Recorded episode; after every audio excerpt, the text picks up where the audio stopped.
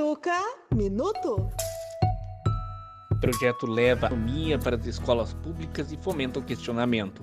Desde o início do homem, a curiosidade de compreender os fenômenos astrônomos fizeram com que gerações e gerações olhassem para cima em busca de respostas, como exemplo de Carla Vigna, do Amazonas. Carla é criadora do projeto Cosmos, que visita escolas públicas para ensinar astronomia de forma criativa, com o objetivo de democratizar o acesso às ciências e fomentar uma mentalidade questionadora entre os estudantes. O fascínio pelo tema foi tamanho que Carla saiu da Olimpíada Brasileira de Astronomia com uma medalha de bronze. Junto com os colegas da universidade, de diversas graduações, fundou o projeto Cosmos, que realiza desde preparatórios para Olimpíadas até palestras, oficinas, brincadeiras e jogos para escola e comunidade.